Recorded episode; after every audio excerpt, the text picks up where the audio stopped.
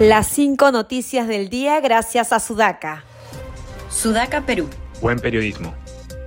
La presidenta Dina Boluarte señaló que se sancionará conforme a ley a aquellos que resulten responsables por atentar contra la vida y los derechos de las personas, así como contra las propiedades pública y privada. Además manifestó que no se puede culpar al gobierno de las muertes registradas, no podemos estar poniéndole toda la responsabilidad al Ejecutivo, sentenció.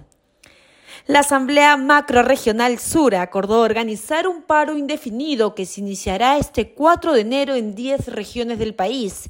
En ella se reclama la renuncia de Dina Boluarte, el adelanto de elecciones para el 2023 y la convocatoria a una asamblea constituyente. Otro pedido secundario es la liberación de Pedro Castillo, quien cumple 18 meses de prisión preventiva por los delitos de rebelión y conspiración. En tanto, el vocal supremo Javier Arevalo asumió al mediodía la presidencia de la Corte Suprema y del Poder Judicial para el periodo 2023-2024. El magistrado sucede en el cargo a la doctora Elvia Barrios, quien en diciembre del 2020 fue elegida como la primera mujer en la historia nacional para presidir dicho poder del Estado.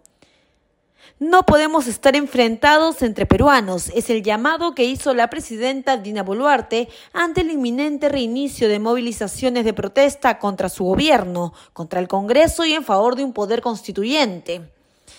Y finalmente Cristiano Ronaldo dijo sentirse muy orgulloso de unirse al club saudí Al Nassr durante su presentación como nuevo jugador del club árabe. Soy un jugador único, he batido todos los récords en Europa y quiero batirlos aquí también, puntualizó tras rechazar las críticas recibidas en las redes sociales.